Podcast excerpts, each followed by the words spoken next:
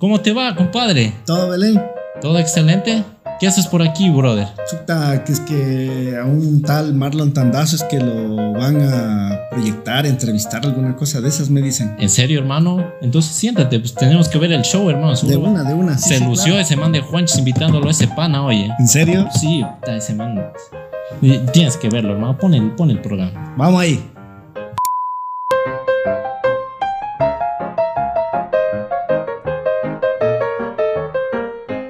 Mis reyes, mis reinas, sean bienvenidos una oportunidad más. Juanchis reportándose nuevamente para hablarles cositas que nos aporten, que nos hagan crecer en la vida, que nos lleven pasito a pasito creciendo, caminando hacia esas metas y esos sueños que todos tenemos en la vida. Y por supuesto, como siempre, no me gusta hacer spam, no me gusta hacer spoiler del invitado que les traigo hoy. Quiero enfocarme hoy día en, este área tan, tan importante que créeme que la, aprender sobre esto no es simplemente ir a la universidad. Hay muchas cosas que podemos sacar de valor en este área profesional, en este área económica, en el área de emprendimiento, etcétera. Y por eso les traigo a Marlon. Marlon, qué gusto que hayas aceptado esta invitación. Cuéntanos para quien no, quienes no te conocen, quienes no saben sobre Marlon, quién es Marlon, qué hace Marlon y a qué te dedicas. Un gustazo, hermanito. Gracias por la invitación, Juanchis. Estoy encantado de poder estar aquí, eh, de poder eh, disfrutar de, de- de- de estar un rato aquí en Vilcabamba. Se vino a Vilca, ¿eh? Sí, sí, sí, súper chévere, me parece genial, genial. eh, es una, un- un- un- una experiencia diferente, una experiencia Total. totalmente distinta. Y bueno, contestando a tu pregunta, soy lojano eh, desde hace 45 años, Ok. eh, casado, felizmente casado, dos hijos, uno de 19, otro de 12 años, Wow. uno universitario. Wow, qué chévere. Eh, sí, em, a temprana edad me incliné por estudiar marketing, pero con el transcurso del tiempo uno llega como al cuarto piso de la vida y de pronto lo que estudiaste no necesariamente te define Totalmente. en lo que eres. Entonces eh, volví a la universidad a estudiar nuevamente a los 40 años. Oh, Y bueno, pues eh, hice otros estudios y me dediqué desde hace unos, desde el- unos siete años atrás al mundo del emprendimiento y negocios. qué increíble, hermano. Y sobre todo recalcar algo que siempre hay que prestarle mucha atención, porque no es que estamos en contra de la universidad, no es que estamos en contra de, de sacar un título de tercer nivel, pero aquí siempre no- nuestros invitados nos comentan, hay que ir mucho más allá de simplemente sacarte el título, porque esa es la mentalidad que lamentablemente nos han inculcado. O sea, el título te va a salvar. Mm. El título, o sea, tienes que, cualquier carrera es lo, lo suficiente, o sea, no, no importa cuál sea, pero va mucho más allá que eso. Cuéntanos un poquito de tu experiencia en este sentido. ¿Qué crees que hace falta, no solo para emprender, sino para tener una, una plenitud y una estabilidad no solo económica, sino a nivel personal? Porque eso también es importante y es algo que no nos cuentan. Bajo tu experiencia, ¿qué, qué es lo que has hecho para empezar a, a caminar hacia ese, ese destino que yo creo que todos los seres humanos buscan? Cómo no, mira, eh, cuando antes de terminar el colegio, ya tenía así como el bichito de seguir mercadotecnia. Ok. pero en ese tiempo no había eh, una institución donde poder estudiar en Loja, mercadotecnia, entonces tocaba migrar, ¿no? Buscar otra parte, pero en mi casa difícilmente me iban a mandar a estudiar en otra parte, o sea, no habían las condiciones como para que eso se pudiera dar. Entonces, afortunadamente, cuando ya pues nos convertimos en bachilleres de la República, se creó una institución de educación superior que abrió dos carreras. La una era sistemas y la otra era mercadotecnia. Wow. Eh, cuando llegué a la casa y les decía a mis papás pues lo que iba a seguir, Ajá. ni yo mismo sabía cómo explicarlo, en qué consistía la carrera, ¿no? Porque era una cosa totalmente nueva. Eh, mis papás eh, me decían, no, pues ¿por qué no te sigues, no sé, sistemas o por qué no sigues eh, economía, ingeniería comercial, de pronto alguna cuestión de esas que es medio conocido, Claro.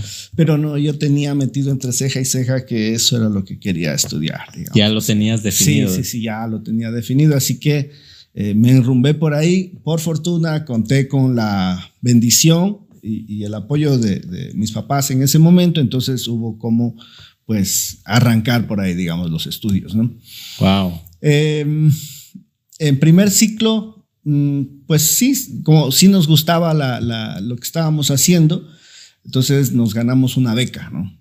Oh, ganamos una beca para estudiar el segundo ciclo, entonces ya no, ya no tenía que pagar la colegiatura. Vacancísimo. Nada más que allí pasó una cosa en particular y es de que yo tenía una inclinación vocacional desde que estaba en el colegio.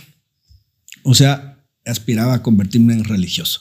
Oh. Y entonces terminé el primer ciclo y les dije a mis papás, ¿saben qué? Me voy a hacerme eh, sacerdote. sacerdote. Sí, me entré en una comunidad, eh, la Sociedad de San Pablo, eh, que ellos se dedican a la comunicación social. Wow. Sí, entonces eso fue lo que me cautivó. Entonces, como te puedes dar cuenta, estas cosas ya las venía como, hay unos rasgos así como bien atrás, bien atrás. Y bueno, pues entonces ellos tenían la casa en Quito, la casa comunal. Me, fui a instalar, viví un rato, pero luego de estar seis meses me di cuenta que ese no era mi camino, porque Muchas tenía que estudiar, claro, como formarme 10 años, cuatro años de filosofía, cuatro años de teología, un año de noviciado, otro año de postulantado, para después de 10 años me pueda autorizar la comunidad a estudiar de pronto la inclinación vocacional que tenía, que era la oh, mercadotecnia, publicidad, etcétera, ¿no? Entonces yo tenía 19 años en ese tiempo y me parecía una eternidad esperar hasta los 28 años. Claro, claro. Así que colgué los guantes y me regresé, me regresé a Loja Em, y me regresé como el hijo pródigo, me sentía como el hijo pródigo. ¿no? El que volvió. Mi, mamá ya estaba, te puedes imaginar, ahí pues contenta, feliz que iba a tener un sacerdote en la familia, pero de pronto se hicieron agua a los helados y bueno, eh, tuve una, tuve una em, crisis existencial que me duró un buen ratito Oh. Eh, no sabía qué hacer, la verdad. O sea, ya estaba de vuelta en casa, pero no sabía qué hacer. Claro. Y sabía, bueno, digamos, tenía que seguir estudiando, pero no, no estaba feliz adentro, no, no, no, no estaba feliz. Eh, más de una vez te confieso, este, Juanchis, de que mm, yo caminaba por la ciudad. La ciudad había cambiado, pero me di cuenta que era yo el que había cambiado. Totalmente. Eh, estaban mis amigos, pero mis amigos ya estaban en otra cosa. Eh, tenía mis compañeros de la universidad, mis compañeros ya estaban más adelante. Eh, en mi casa era distinta la situación, en fin. Entonces eh, tenía una crisis existencial y estaba en búsqueda de, para dónde, para dónde, para dónde. Hasta que, bueno, pues me encontré con un buen amigo que fue un profesor y un profesor mío que, que, me invitó allí a hacer algunas actividades como de voluntariado, digamos. Entonces eso me ocupó el tiempo hasta que ya entré a clases nuevamente y, y me enrumbé a seguir la carrera. Em, como digo, fue, era, una, era un amor a primera vista que tenía con la mercadotecnia.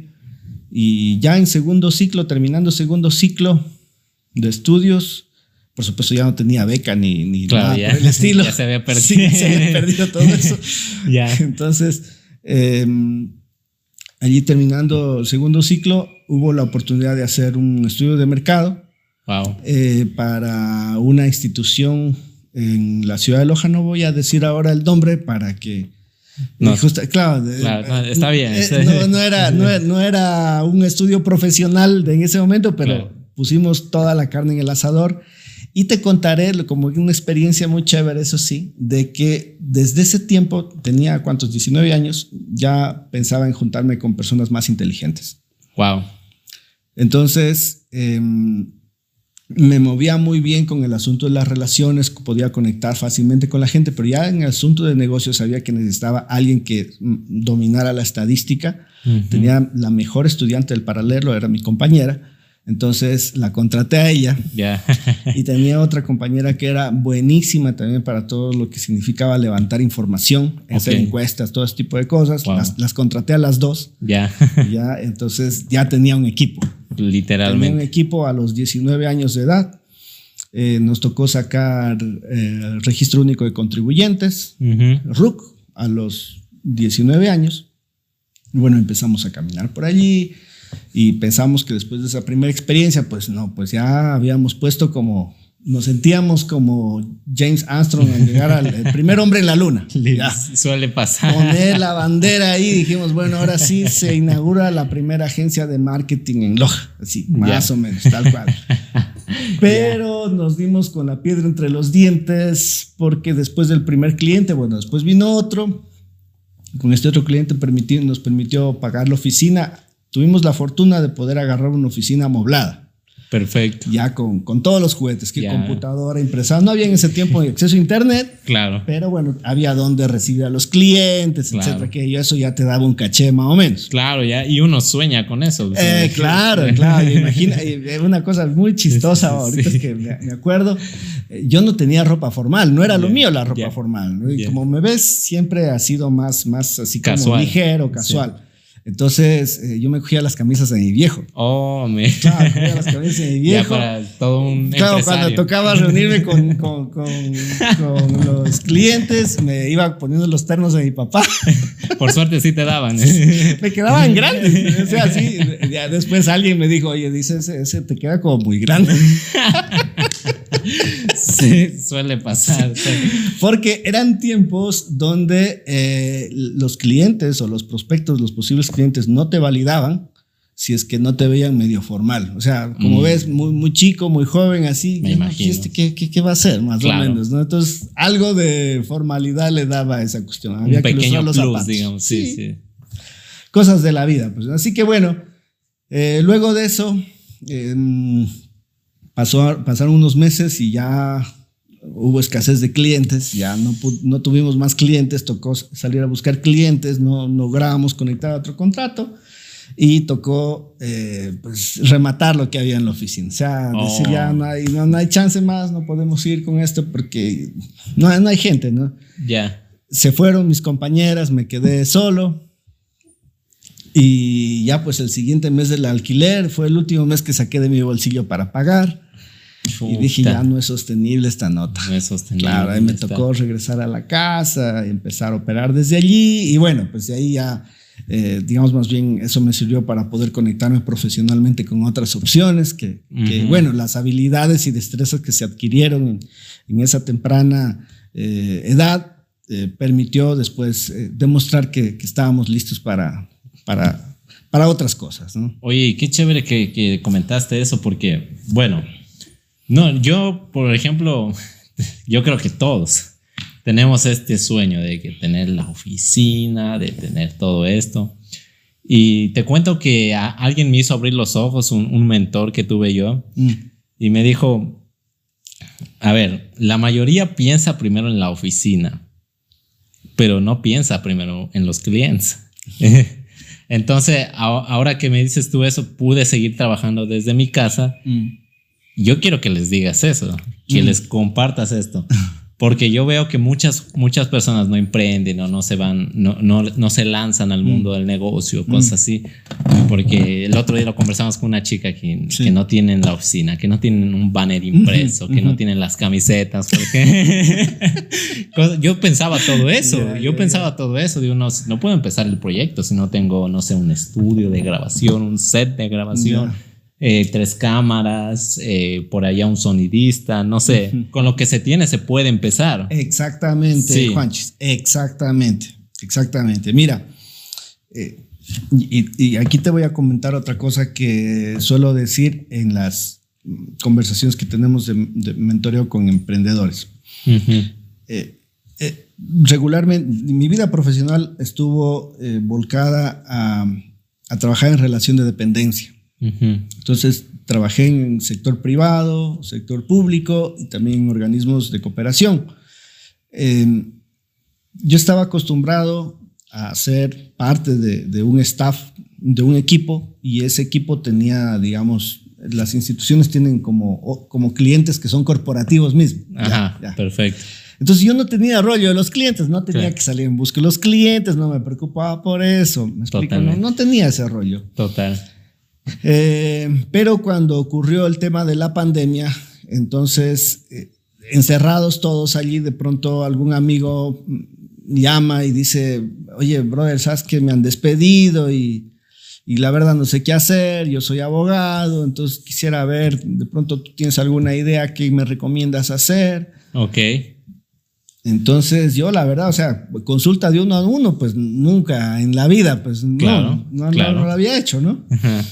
Eh, entonces digo, a ver, yo si fuera tú, lo que hiciera fuese, eh, primero, pues digo, a ver, ¿qué, ¿en qué soy buenazo? ¿no? ¿Has litigado alguna vez? Ya. No, no he litigado. Dices más, vos me das las llaves del precio y yo no lo saco. Ni Guau. con las llaves, ya. Ya. Yo he sido, yo he sido as- asesor jurídico, me decía esta Ok. persona. Eh, le digo, entonces vos debes saber procesos, cómo funciona el principio, el final en la institución que estabas. Claro. dice, sí, eso sí lo sé, lo sé muy bien. Perfecto. Le digo, ahí está tu trabajo, hermano. Ahí Claro. está. Dice, pero ¿y por dónde empiezo? Le digo, yo lo primero que hiciera fuera acercarme a algún medio, eh, una radio, eh, algún medio de comunicación y ofrecerme voluntariamente para entre un día a la semana o una vez cada 15 días tener un espacio de opinión Oh. o de recomendación. Perfecto. Como tú eres abogado, puedes hablar de derechos. ¿Qué tema era el que tú abordabas en esa institución? Dice, hablaba este, este, cuestiones de adopciones. Perfecto. Entonces puedes hablar de los derechos de los niños ¿no? y empezar por ahí, empiezas a educar a la gente, el derecho a la familia, el derecho a la Total. vida, etc. Entonces generas un contenido, eh, tú estás hablando de estos temas, educas a la gente, eh, asegúrate de que grabes eso, puedas subir a tus redes sociales, eh, empiezas a compartir lo que tú sabes hacer y tienes una cuenta, abre una cuenta de Zoom, eh, las personas pues les diriges a tu número celular, Ujú. que hagan una cita contigo y les cobras por, por, por atención, por la cita, como Imagínate. un médico, como cualquier otra persona, Claro. a transferencia, transferencia bancaria. Y con una, con una cuestión, le digo además que en tu caso es súper genial. El mismo proceso que se desarrolla en la provincia donde tú estabas dando tus servicios funciona en todo el país. Qué chévere. Entonces, tú no vas a tener clientes solamente de tu provincia, sino de, todo, el país. Puedes atender, porque en todas partes son los mismos procesos. Claro. Tú te sabes cómo funciona desde la A hasta la Z, ¿no? Bueno, y así sucesivamente. Entonces digo, después de eso vinieron pues otros, otros amigos también un poco a preguntar y eso me, me dije, pues esto está un poco, un Claro. poco rara la cosa, ¿no? Claro. O sea, de pronto me metí ya en el mundo del, del- del- de los negocios, del emprendimiento, de mentorear a la Mentorear a gente la un poco más, gente. más cerca. Ujú. Y eso me llevó eh, finalmente a este tema, este, Juanchis Ujú. lo que tú decías algún rato, ¿no? Claro, para emprender, entonces, ¿qué necesito tener? Todos los juguetes Claro. completos. Si espero tener todos los juguetes completos, nunca voy a emprender. Nunca. Nunca se va a emprender. Y, esto, y esto no es porque lo digamos de pronto nosotros, Juanchis, mi persona, sino esto está escrito en libros, de, esos, de esto se ha escrito mucho ya. Eh, vean ustedes cómo, se, cómo, cómo salió a la luz eh, Microsoft, cómo salió a la luz eh, Apple, en fin, todas estas salieron desde, desde una idea muy embrionaria en el garage, en, Total. en, en alguna cosa muy sencilla que de pronto lo que nosotros decimos en negocios es un, es un producto mínimo viable, como un prototipo que tú tienes Sí. para, para probar. Y, y te cuento, ¿sabes qué, Juanchis? Que ahora incluso se habla ya no de prototipo, sino de pretotipo.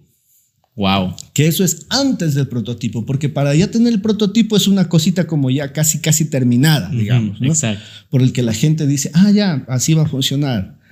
Pero el prototipo es una idea de cartón, todavía, Literal. así, donde no tienes que gastar muchos recursos, Exacto. sino básicamente demostrar posibilidades. Total. Eso puede ser cómo funciona así. Entonces, aplicándolo, digamos, esto a, a- a- a nuestra realidad, cuando conversamos a veces en, en talleres con los emprendedores, pregunto a, a las personas que están, digo, bueno, ¿en qué eres bueno? ¿En qué, qué es lo que mejor sabes hacer tú? Perfecto. Entonces, hay alguien que me dice de pronto, sé hacer empanadas. Ya. Buenísimo, ok. Vamos a partir de un ejemplo de estos. Empanadas. Perfecto. Para, lo, para empanadas necesitas aceite, necesitas harina y necesitas queso. Y huevos. Ya, y huevos. Bueno, si quieres poner un huevito.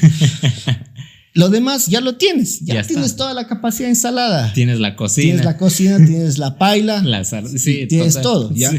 Ok, haz las empanadas, esmérate por sacar las empanadas y, y al paso siguiente, usa tu celular, tu WhatsApp para empezar a vender. Avisa las empanadas, preocúpate por aprender a vender. Exacto. Cuando has logrado aprender a vender, entonces en ese momento ocurren dos cosas. Cuando la gente te compra, número uno, validas la idea. Ya, las empanadas te están pepa. Total. Número dos, la gente te recomienda. Wow. Número tres, la gente te vuelve a comprar. Total. Porque suele ocurrir que de pronto le llega a uno una invitación y dice, ve, sabes que estamos haciendo esta comida típica, etcétera, ¿no? Entonces de pronto uno ya coge y acepta la invitación. Pero llega después otra de las mismas. Ajá.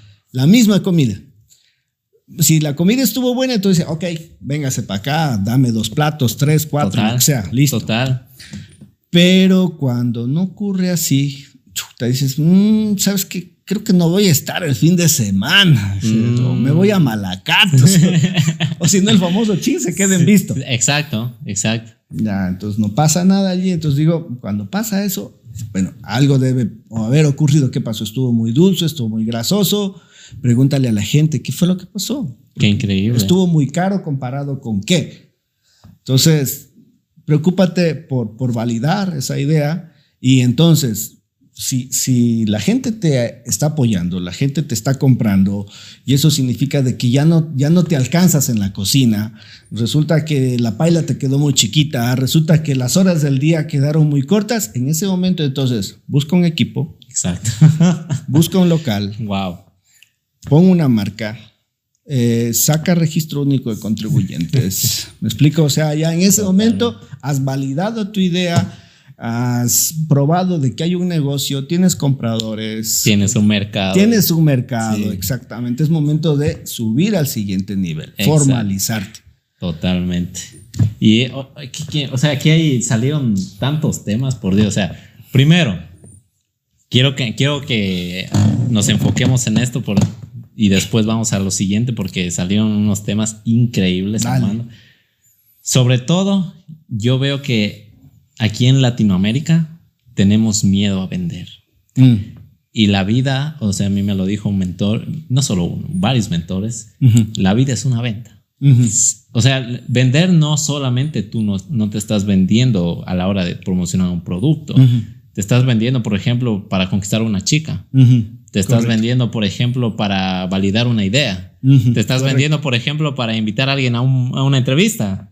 Todo eso es venta. Todo eso es saber vender.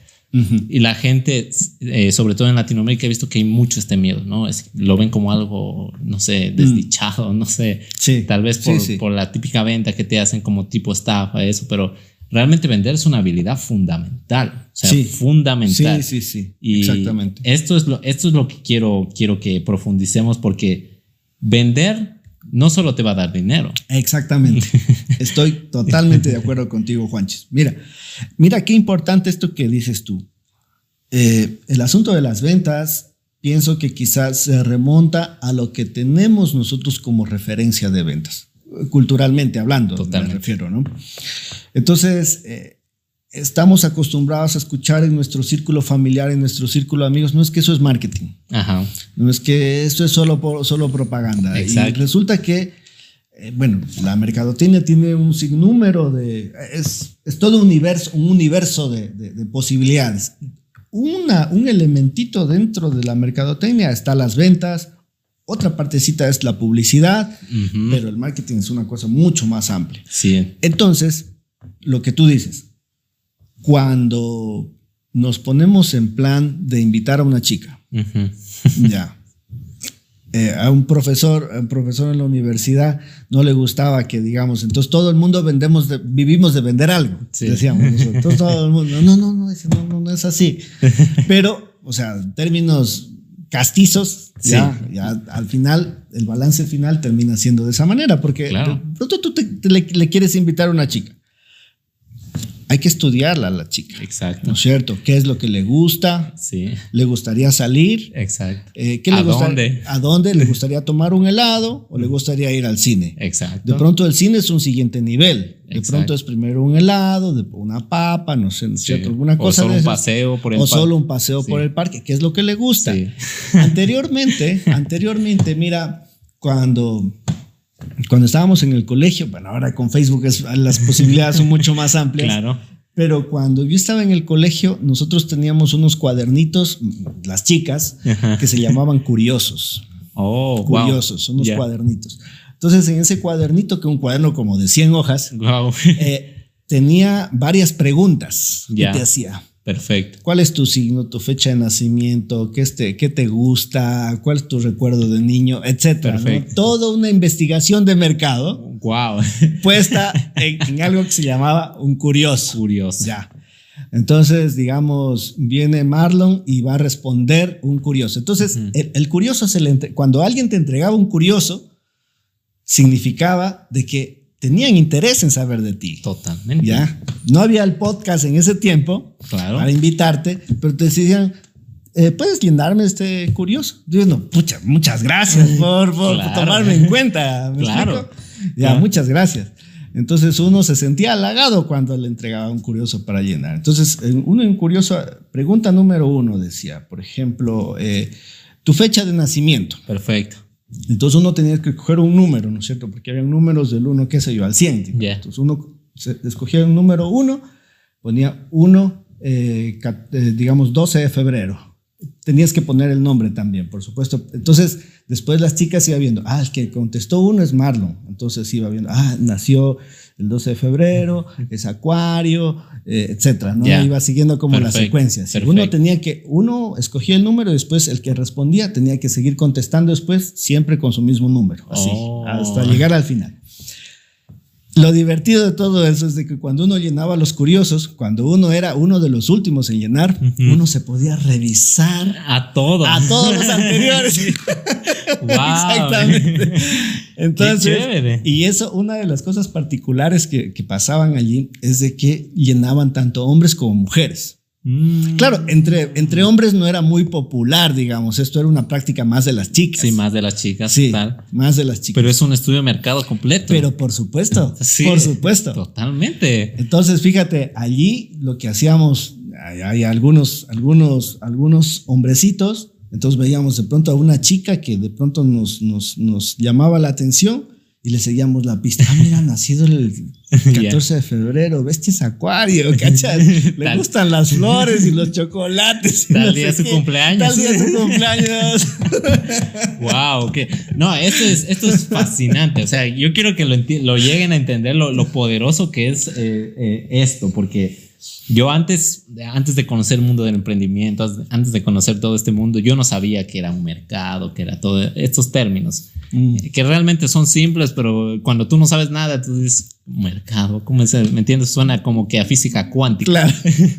pero realmente es algo simple. Entonces, yo lo llegué a entender, créeme, porque yo andaba despechado algún tiempo atrás. Por una chica y entonces eh, mi objetivo era reconquistarla. Ya. Entonces, eh, un mentor me enseñó que el amor también es un mercado, el mercado del amor. Y entonces me dice, mira, o sea, para que veas, tu producto, o sea, lo que quieres conseguir en este, eh, eh, es conquistar a la chica, ¿ya? O quieres venderle tu producto, que uno es el producto en este Ajá. caso. Entonces, ¿qué tienes que hacer? Primero tienes que saber qué le gusta a tu cliente, Exactamente. qué le gusta a las chicas, qué, por qué se sienten atraídas, Ajá. qué es lo que les causa ese, ese clic y sobre todo también ser competitivo. Ujú. Porque obviamente pues, va a haber eh, este de aquí que está medio fortachón, este de aquí que está como que medio guapo. Entonces tú también tienes que ver cómo puedes ser competitivo en esa parte. Exactamente. Y aparte, hay nichos también en, en el, en el amor. O sea, eso es fascinante. O sea, tú puedes destacar mucho más, por ejemplo, si eres un bailarín súper épico en, no sé, en, en una fiesta de baile, Ajá. que por ejemplo, si fueras un futbolista. Ahí tienes tu nicho en, en el- los campos de fútbol más que en el, en, el baile. Entonces es algo fascinante que digo, mira, es verdad que las ventas aplica para absolutamente todo. O sea, Sí, sí, sí, sí. no, no Sí, es sí, solo sí, el dinero, supuesto, como, por supuesto, por supuesto. Y ahora quiero, quiero entrar a este tema que aparte realmente a mí me encanta y no lo habíamos compartido hasta ahora porque salió espectacular este tema aquí. Mira, yo cuando empezaba todo este mundo del desarrollo personal, de empezar a interesarme por, por generar dinero, etcétera, yo decía, o sea, tengo que conseguir un trabajo tengo que conseguir un trabajo. Mi mente no se limitaba más que a eso. Y como tú nos explicabas, no es que, o sea, cambia un chip. Cuando te das cuenta que tú puedes generar dinero del, literalmente de la nada. De la nada, claro. O sea, esto es algo que realmente es muy poderoso porque realmente te cambia el chip. Te cambia un chip muy, muy berraco. Entonces yo, eh, cuando entendí todo esto que nos explicas, cogí un celular dije, a mí me gusta el arte. A mí me gusta salir en la cámara, pero también me gusta, no sé, tomar fotos, hacer videos, etc. Y con este, este, celular, que bueno, les vamos a spamear que por aquí hay un celular, que ya lo ves viejito y toda la vaina. Con ese empecé a tomar fotos. Wow. Y empezamos a hacer videos con eso. Ya. Y, y, yo no me, no, no me daba cuenta porque me gustaba, pero estaba dando valor gratis estaba dando valor, estaba mostrando, oigan, miren, sé hacer esto, sé hacer esto. Literalmente estaba diciendo eso con mi trabajo. Lo estaba subiendo mis videos a redes sociales y estaba subiendo mis fotos a redes sociales para que todo el mundo lo vea. Esto es algo que nos da mucho miedo a todos. Claro. Y sobre todo, este, la, la, gente se pone como que a dudosa de decir, eh, ¿cómo que trabajar gratis? ¿Cómo que dar valor gratis para que me compren o para que me conozcan? Me encantó el ejemplo que le has dado, por ejemplo, a ese abogado que se vaya, por ejemplo, a un medio de comunicación a, educar a la gente. Eso te valida completamente como un profesional en tu rama, por ejemplo. Entonces, no es que tienes que trabajar gratis, gratis, gratis. Si te gusta lo que haces, puedes dar valor con mucho gusto, pero dar valor es algo sumamente importante para poder conseguir esos clientes. Correcto. Porque la mayoría de gente, aparte que le da miedo vender, he visto que le da miedo dar valor. Hay una cosa, este, Juanchis, ahí a propósito de esto que mencionas de dar valor que me parece súper importante. Hay este eh, evangelizador, escritor de libros que es Nick Bushigik, que no tiene el brazo, sino tiene las piernas. Ok. Entonces, él cuenta una, una anécdota que me pareció súper interesante, que fíjate, pese a que el tipo no, no, a, diferencia de nosotros que estamos con brazos y piernas, claro. pero el tipo se da modos de dar conferencias, de hacer paracaidismo, de bucear, tener hijos, familia. Wow. el tipo del sentido de inferioridad, complejo de inferioridad, por ninguna parte. Por, ninguna, parte. Entonces, hay una cosa súper importante que ahí es la actitud. La actitud que uno pueda tener. La actitud mata talento. Wow. La actitud mata talento. Porque puede ser muy, uno, uno puede ser muy talentoso, pero si no hay la actitud, no pasa nada. No pasa nada. Pero si en cambio hay la actitud, uno puede aprender. Tiene la disposición de poder aprender y siempre está uno dispuesto a aprender, dispuesto a, ponerle alma, vida y corazón a lo que hace. Entonces las cosas como que fluyen. Y Nick cuenta en, un libro que se llama Un espíritu invencible, dice, solamente mira a tu alrededor, hay mucho trabajo pero poco empleo. Total. Y uno dice, ¿cómo? ¿No es lo mismo? claro. ¿No es lo mismo? Trabajo, empleo, claro. Entonces, hay mucho trabajo porque de pronto ves que hay un papel tirado allí en el parque, ¿no es cierto? Dices, no, es que ese no es mi, ese, no es mi problema. Para eso está el señor que le paga el municipio para que recoja eso. Ya, estás hablando de empleo. El momento que se lo mira de esa manera. Pero el momento que dices, no, es mi ciudad.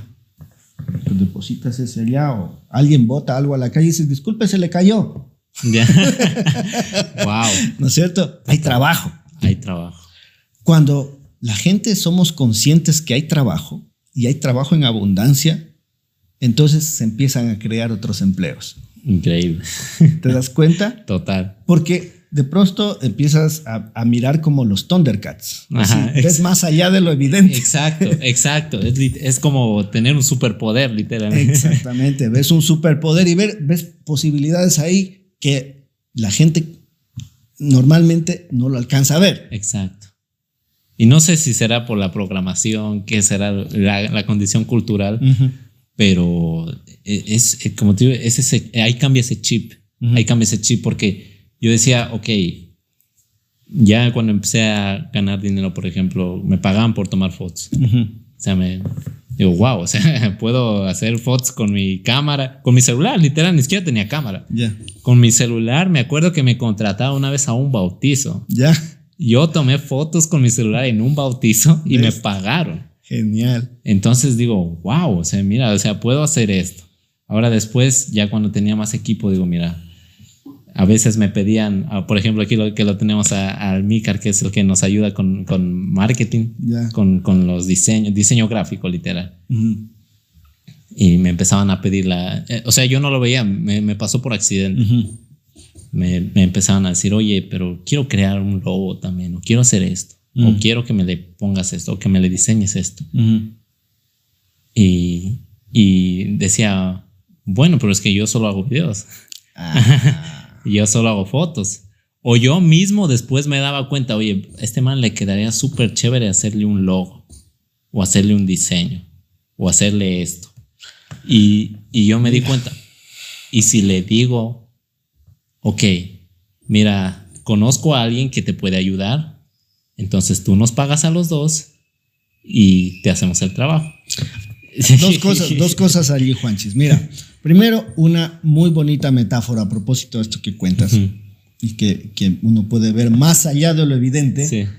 Hay una bonita eh, metáfora que dice que hay un periodista que ve eh, en una construcción, una gran construcción, una gran obra que se estaba haciendo, unos eh, perfiles de gente un poco raros. Eh, alguien muy entusiasmado y alguien no tan entusiasmado. Y decidió preguntarles a tres personas qué es lo que estaban haciendo. Okay. Entonces la primera persona le dijo, una persona que estaba batiendo mezcla, cemento en la construcción, con toda la indumentaria, escuchando su musiquita, ¿no es cierto?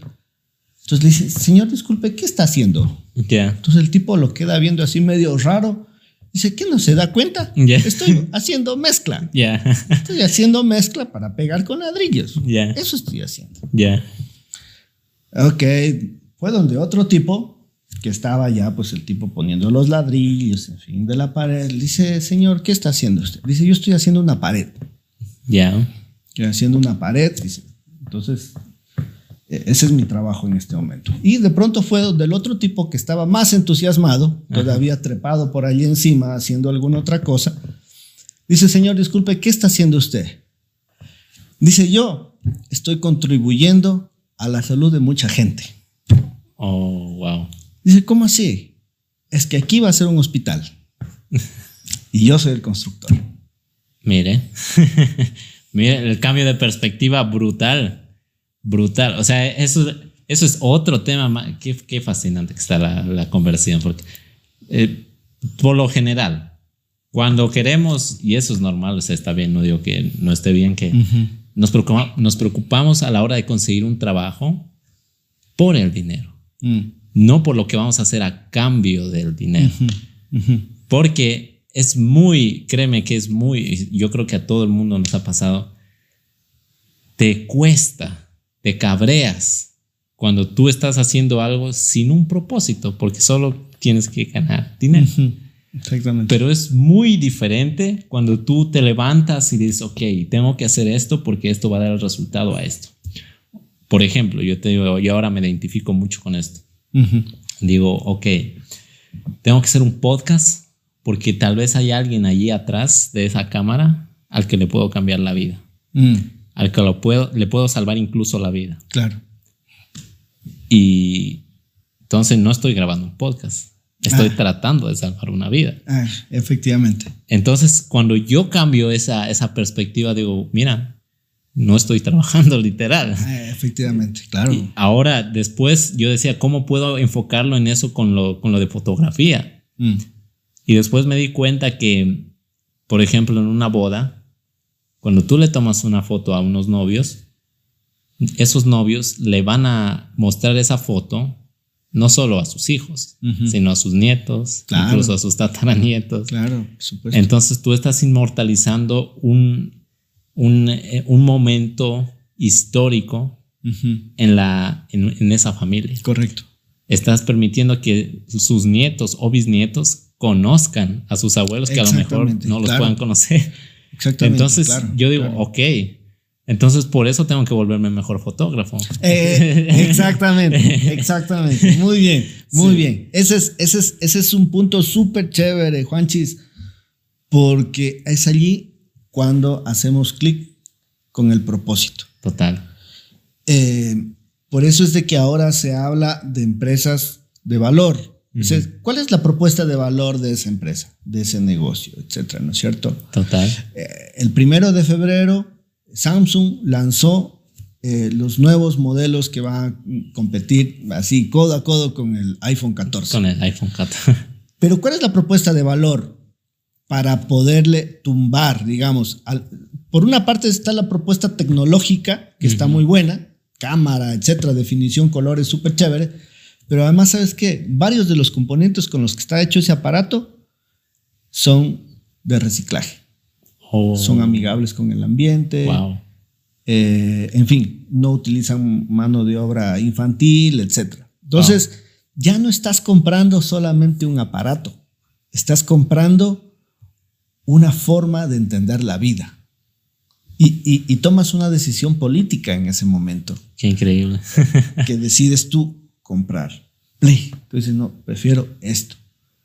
Entonces, claro, te pones así, hijo de puchicas, y ahora qué hacemos, para dónde privilegiamos. y con lo que decías tú hace un ratico, em, mira, en el mundo privado, a diferencia del público, uno puede hacer todo lo que se le ocurra menos lo que la ley te prohíbe. Ya, esa, esa es la frontera. Literal. Pero en el mundo público, tú puedes hacer todo lo que te dé la gana. No, mentira. Puedes hacer solo lo que la ley te permite. Total. Solo lo que la ley te permite. En el mundo privado sí puedes explayarte y tienes una frontera. Pero en el mundo público puedes hacer solo lo que te permite la ley. Entonces, en el mundo privado es correctamente, eh, está, es, parte de, los negocios el hecho de poder ganar un fee por venta o de presentar un referido. Total. Yo te presento un referido, me, das, me gano una comisión por eso. Te mando más referidos, listo. Ese es el modelo de negocio precisamente de la creación de contenido, ¿no es cierto? Que hay gente que dice, ok, esta cuenta tiene 100 seguidores, listo, yo me voy a encargar de la creación de contenido. Y yo los voy a llevar. Y yo los voy a, voy a me encargo de, llevarle la cuenta a otro nivel. Solamente dame un dólar por cada seguidor nuevo, real. ¿Te imaginas cuál pasa cuando esa cuenta llegue a 10 mil? Claro. Fascinante. ¿Te das cuenta? Entonces es un modelo de negocio distinto. Totalmente, totalmente. Y, que, y aparte, o sea, esto, esto quiero que, lo, que, lo, que, que se nos cambie el chip, porque créeme que yo cuando entendí esto, es, como que me explotó la cabeza. Es como que vi la Matrix, no sé, literal, te sales de la Matrix, por así decirlo. Claro, claro. Puedes, o sea, un mentor me dijo a mí, a ver, yo decía, estaba sin, sin trabajo. ¿Qué hago? O sea, necesito trabajo para generar dinero. Y me dice, ok, ¿qué tienes en tu casa? ¿Tienes una computadora? Sí, le. ¿Por qué esa computadora no está haciendo dinero? ¿Tienes una cocina? También, porque esa cocina no está haciendo dinero. Mm. ¿Tienes una lavadora? También, porque esa lavadora no está haciendo dinero. Entonces, quiero que, entiendan esto. O sea, el ejemplo que pusiste de las empanadas es brutal. O sea, es brutal, literal. Mucho se habla, o sea, yo creo que nos perdimos, nos perdemos en, la, en lo técnico. Mucho se habla, o sea, nos venden esta fantasía que no está mal tampoco de los estudios de mercado, que hay que hacer esto y esto antes de lanzar el negocio. Cuando realmente un estudio de mercado, súper rápido, me dijo un mentor, es ver si la gente está dispuesta a darte dinero por esas empanadas. Literal. A mí me ponían este ejemplo, te lo voy a contar. Es, es, fascinante y ahí me cambió el chip. Dice, me contaba uno de mis mentores, me decía, a ver, cuando yo, quiero, eh, yo les he preguntado, dice a la gente, ¿Qué haces para lanzar un negocio? y me dicen, ah, no, pues necesito inversionistas, necesito crear una marca, necesito crear un montón de cosas. Antes del negocio. Piensan mucho antes de crear negocio en las cosas que hay que gastar que en generar dinero. Claro, claro. Entonces él me dice, una vez le pregunté a una chica, dice, ¿qué, qué quieres, qué, cuál es tu modelo de negocio? Dice, eh, maquillaje. Ok, ¿qué necesitas para lanzar tu marca de maquillaje? Pues necesito crear un logo, pagar a un diseñador gráfico, necesito crear cajas así súper bonitas de mi maquillaje, necesito crear un maquillaje, etcétera, cosas bien complicadas. Entonces, nuestro mentor nos explicó cómo le, le, explicaba a ella. Decía, ok, yo en tu lugar haría lo siguiente. Yo cogería y haría, no sé, en Canva o alguna de estas aplicaciones, maquillaje tal, no sé, maquillaje Juliet. Y pondría ahí las, no sé, las bases, los pintalabios, etcétera. Imágenes súper chéveres que puedes descargar de Google y los pondría y pondría el precio y toda la vaina. Como un catálogo, literal. Lo haría rápido, gratis y ahí. Y los pondría en redes sociales y lo empezaría a anunciar. Si la gente me empieza a preguntar, oye, quiero este, quiero este, vacancísimo. Hice un estudio de mercado rápido. Estoy viendo que hay gente que está dispuesta a pagar. Entonces yo le digo, yo le diría, ok, este, para poderte hacer el envío tienes que depositarme tal, tanto en esta cuenta. Claro. Ok te la depositan. Una vez te depositan ese dinero, ahora es el momento de que tú vayas y busques un buen maquillaje. Vayas, lo compres, un maquillaje, un maquillaje de calidad, le pongas, no sé, tu loguito, más sea una tarjetita, algo súper chévere, y se lo entregas a tu cliente. Mm. Y ya está. Si se demora un poco el maquillaje, compras un regalito y le pones, ok, disculpa por la demora, la, la tardanza, nuestros productos no estaban en stock o no sé qué, pero ah, por tu paciencia te vamos a dar este regalito. Exactamente, exactamente. ¿Sabes qué? Me recordaste a un ejercicio que hicimos con mi esposa antes del año 2010. Ok. antes de la primera década. Esa era una década en la que predominó el blog. Oh, no había las redes sociales. bueno, Facebook estaba creciendo, pero no era como muy popular. No era muy popular. Sí. Lo que había como redes sociales era Hi-Fi. Wow. No sé si. Sí, me suena. Me suena. A, usar tú algún rato. Y MySpace, que era. Ese, ese sí era muy popular en esos tiempos. MySpace y más o menos ahí, pero no era, no era así masivo, digamos. Sí, no, no, o sea, era como que el más sonado, literal, pero no era masivo, sí me acuerdo de eso. Entonces, eh, vivíamos en Quito con mi esposa y mi esposa dice, ah, le gustaban los chocolates. Ya. Le gustaban los chocolates, entonces eh, siguió un par de cursos con personas que eran muy expertas en el asunto, en fin. Así que eh, eran chocolates para, digamos, para el gasto, para probar nosotros en la casa, en fin, ¿no? Así que una vez tuvimos invitados. A nosotros siempre, siempre en la casa nos ha gustado tener invitados y, un día llegaron unos amigos a, visitarnos y mi esposa tenía los bombones que había preparado con diferentes rellenos. ¿no? Ok. Tenía rellenos de whisky, de ron, de algunos licores. Increíble. Entonces, bueno, les ofreció allí como aperitivo después de habernos servido algo. Y mm, dice, oye, está como bueno. ¿Y este de qué es? Este de tal. Y este de acá, este de tal. Entonces, uno de, las, de los amigos dice, ¿y, por qué no vendes? Claro. Entonces, no, no, no, no eso, es para el gasto, o sea, es por el cariño que les tenemos que les. No, dice, en serio, le pones en un paquete, no sé, haces claro, una cosa. Claro. Eh, mi esposa había, por mutuo acuerdo, ella había, había propuesto al inicio, cuando, cuando empezamos, empezamos nuestro matrimonio, de que ella quería hacerse cargo de los chicos. Entonces eso significaba quedarse en casa con ellos. Perfecto. Entonces, eh, para mí eso significaba así como, chuta, yo sí esperaba que más bien te integres al super team para, para lavarnos la cara con ambas manos. Pero bueno, eh, entonces en ese momento, cuando ya se fueron los amigos, nos quedamos pensando, ¿y si en realidad hacemos algo de esto? Así que hicimos una cosa muy sencilla.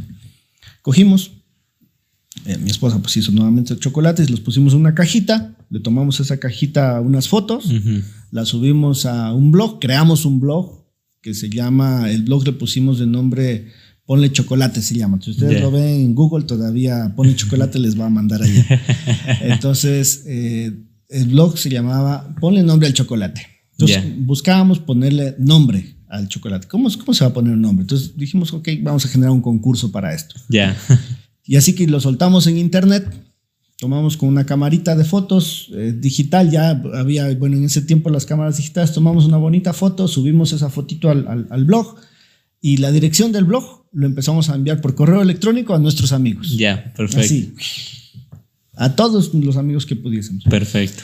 Y empezó el concurso. Y había la opción de uno ver allí votaciones, ¿no? Entonces, tan, tan, tan, tan, tan, subía, subía, subía, subía. Cuando de pronto ya llegó el, tope y apareció el ganador o la, ganadora, ¿no? Entonces era una chica, eh, le fuimos a entregar el, quedamos un lugar a entregar esa cuestión, tomamos una fotito del momento de la entrega. Perfecto.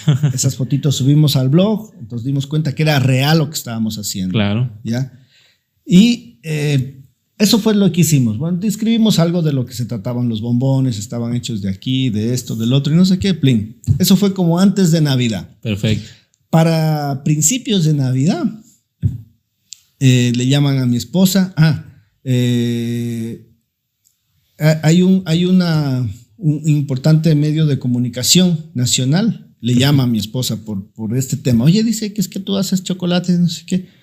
Sí, dice. Entonces le llamaron a una entrevista Wow. Eh, fue a la entrevista, allí en el set, en vivo, indicó cómo es el proceso. Perfecto. Ya, ya, bueno, ahí se, hay que llevar algo ya hecho. Claro. Para mostrar. Eh, y eso fue todo. Se subió esas fotitos otra vez también al blog. Ya. Cuando, así, unos 10 días antes de Navidad, ¡pam! El teléfono de mi esposa, celular Dice, oye, ¿tú haces esta cuestión? Sí. Dice, sí, sí, nosotros hacemos. no, no vais a decir que no. Dice, oye, necesitamos, em, necesitamos que nos hagas 500. wow. Para tal fecha. Con el hornito de la casa. Hijo de madre. pues es que 500. Ya, dice, ¿cuánto nos sale? Profórmanos, por favor, cuánto nos sale 500. ya. Entonces el teléfono de mi esposa dice, bestia, ¿y ahora qué hacemos? Digo, hay que, hay que hacer la proforma, o sea, ya proformamos, pa, pa, pa, pa, pa, pa, todo, plin, plin, plin, y enviamos eh, la proforma a, a la empresa, la, la, empresa aprobó, y ahora sí, lo que dijiste tú hace ahora sí, bestia, ahora sí toca hacer 500, corre, a ver esto, cómo, es, cómo, es, cómo es el asunto, ¿no? Eh, Le salió el mercado bueno, le pedimos un anticipo allí a la empresa que nos dé. Con ese anticipo eh, hicimos los, bombones. y toda esa cuestión, claro. Y ya, que viste así como cantuña, ¿no? El día en que tocaba entregar, así ya con la madrugada, eh, mi esposa avanzó a terminar toda esa cuestión, ya está así sin dormir y entregamos los, los 500, ¿no? Perfecto. Que mandaba hacer.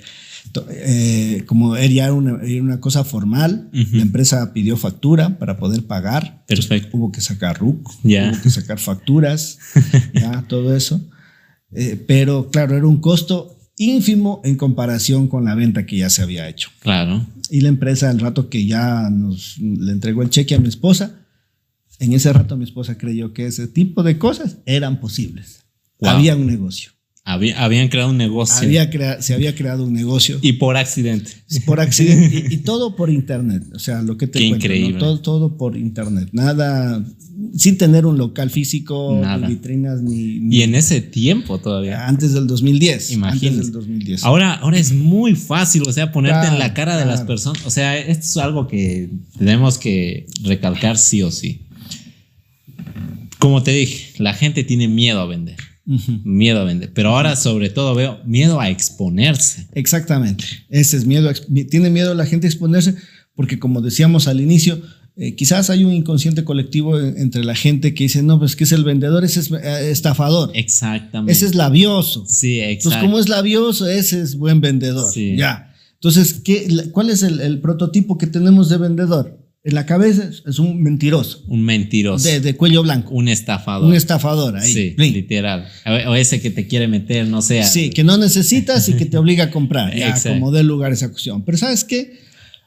eh, afortunadamente, conforme ha avanzado el tiempo, también hemos, hemos aprendido a educarnos. Y estamos acostumbrados, por ejemplo, a ver en su momento las ofertas de la televisión. Perfecto que decía, bueno, y a continuación les presentamos este aparatito que usted se lo pone en la cintura y sin que usted tenga que levantarse temprano al gimnasio, no, este le da haciendo los, los abdominales, ya le salen por poco los cuadritos. Y aquí está Juan que nos va a contar su testimonio. Juan, cuéntenos. No, desde la primera vez que lo, me lo puso, o sea, realmente estaba, pero a lo bestia.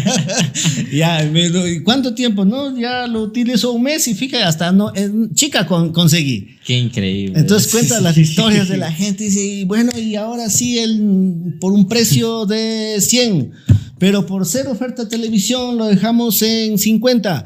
Pero no, sé, no es solamente eso. Si llama ahora. si llama ahora, le damos además de ese cinturón uno más chiquito.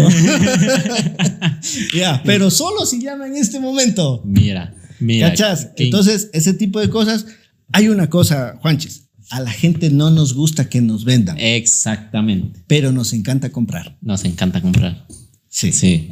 Ese, eh, o sea, y miren, para que, para que se nos quite incluso ese miedo, porque a mí se me quitó el miedo cuando me dijeron esto. Tú, cuando sabes que no eres un estafador y cuando tu producto, sabes que tu producto es bueno, que realmente lo que le vas a otorgar a la gente es bueno, y de hecho tú estás haciendo un deservicio si no vendes eso, ahí te cambia el chip de, ok, necesito vender esto. Sí, y allí, para, para poder demostrar esto que tú dices, Juanchis, se necesita crear una marca. O sea, allí, a ver, para, para ponerlo más fácil, eh, el momento en que nosotros somos íntegros y nos mostramos íntegros por donde vamos, no tenemos que inventarnos otras historias. Total. ¿No? Eh, o sea, no, hay motivo para qué inventarnos otras historias cuando lo que hacemos lo estamos haciendo de manera regular. El momento que digo, eh, ¿sabes qué? Eh, a mí lo que me cambió la vida es levantarme a las 5 de la mañana para hacer ejercicio eh, y eso lo leí en un libro de Robin Sharma, que habla del club de las 5 de la mañana. ¿Cachas? No te estoy vendiendo el libro, pero te lo estoy vendiendo. Literal. ¿Ya? Literal. Y te digo, y te digo, a mí lo que me ha sentado es eso. Pero además te lo digo honestamente porque eso es lo que hago. Exacto, exacto. Y eso es lo que me ha cambiado a mí.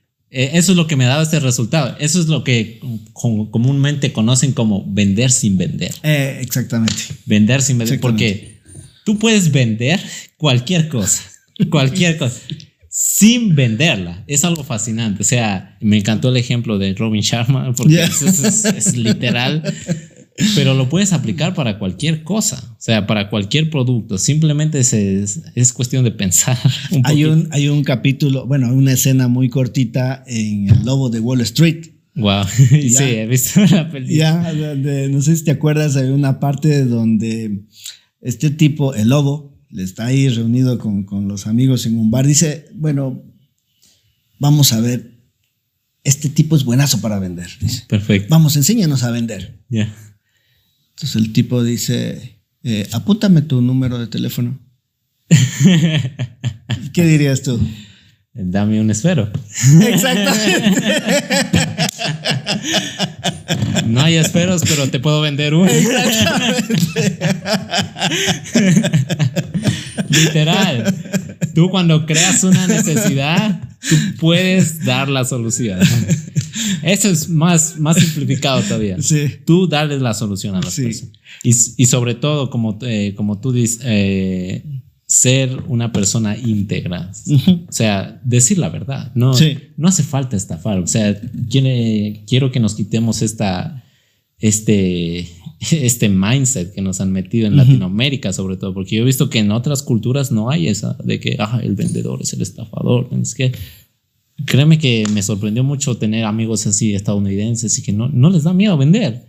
ellos, no sé si has visto mucho que tienen esta cultura de, por ejemplo, los niños salir a vender sus galletas. Claro, claro, claro, claro. O sea, no, no les da miedo vender. Claro, claro. Solo aquí tenemos esa de que, ah, no, es que vender es algo de, denigrante. De, denigrante, desdichado.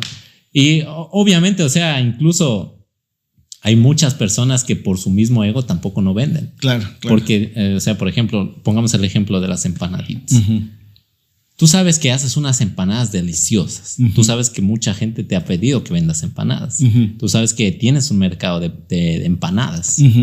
Tú sabes que las haces con amor. Incluso puede ser que las haces orgánica y les hace bien a la salud. Tú sabes que todo eso.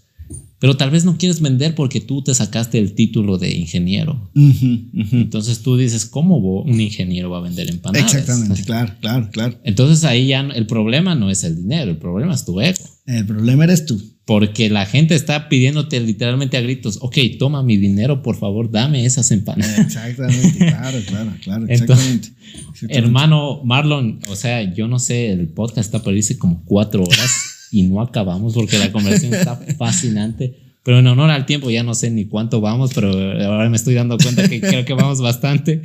Pero créeme, esto es lo que más amo hacer y yo me iría de largo todo el día. Pero lo vamos a dejar aquí por honor al tiempo, por honor a, a, que nos des este espacio y porque después tenemos que hacer otras cositas más. Pero quiero despedirme con, con un ritual que siempre tenemos al, al final del podcast y es que siempre le hago una pregunta, la cambiamos ahora, pero la estoy haciendo constantemente a mis invitados. Y es que yo sé que todos, a todos nos han dado un consejo que nos cambió la vida. Todos hemos aprendido algo que nos cambió la vida. Y todos sabemos que si le compartimos eso a alguien, también le puede cambiar la vida. Entonces, si tú tendrías que darle un consejo o tendrías que compartirle una enseñanza a alguien que a ti te haya sucedido, alguien que amas, por ejemplo, tu hijo, no sé, ¿tú qué le dirías? ¿Qué le compartirías de tantos, tantos enseñanzas y consejos que, se te hayan podido presentar en el camino? Eh, es una muy buena pregunta, eh, Juanchis. es difícil de poder concretar así, pero mm, pensaría en que decir, sea auténtico. Wow. Sea auténtico. Así, tal, cual como tal eres. Cual tal cual como eres, la gente te aprecia. Ya. Así, sé auténtico, sé tú mismo. No intentes parecerte a nadie. No intentes parecerte a nadie, no intentes ser la falta imitación, la falsa imitación de Michael Jackson, la falsa imitación de, Bad Bunny. Bad Bunny porque serás una mala copia. No intentes ser una falsa copia de eh, Shakira, sé tú mismo. Exacto. La gente está buscando que seas tú mismo. Exacto. Y alguien, para, para acotarlo, alguien me decía, no hay nadie mejor en el mundo en ser tú que tú mismo. Sí. Ese puesto lo tienes garantizado. Pero tú, aún así, lo rechazas. Imagínate. Sí, sí, efectivamente, Chicos, muchísimas gracias por acompañarnos hoy eh, a este podcast Créanmelo que estuvo fascinante, me encantó esta conversación con Marlon. Creo que tenemos que hacer otra, por supuesto, tenemos que volverlo a invitar. Comenten aquí a quién quieren que traigamos también, suscríbanse, denle like y por supuesto compártanlo con las personas que ustedes crean que necesitan escuchar este tipo de mensajes, este tipo de conversaciones. Con nosotros será hasta la siguiente. Ya les vamos a dejar aquí las redes sociales y todo para que puedan seguir a Marlon si lo están viendo desde YouTube. Y nada malo. Te agradezco, mucho por tu tiempo, por estar aquí. la conversa. Por Muy divertido full. Sí, total. Y sobre todo dimos valor. Nos vemos a la siguiente, muchachos. Chao.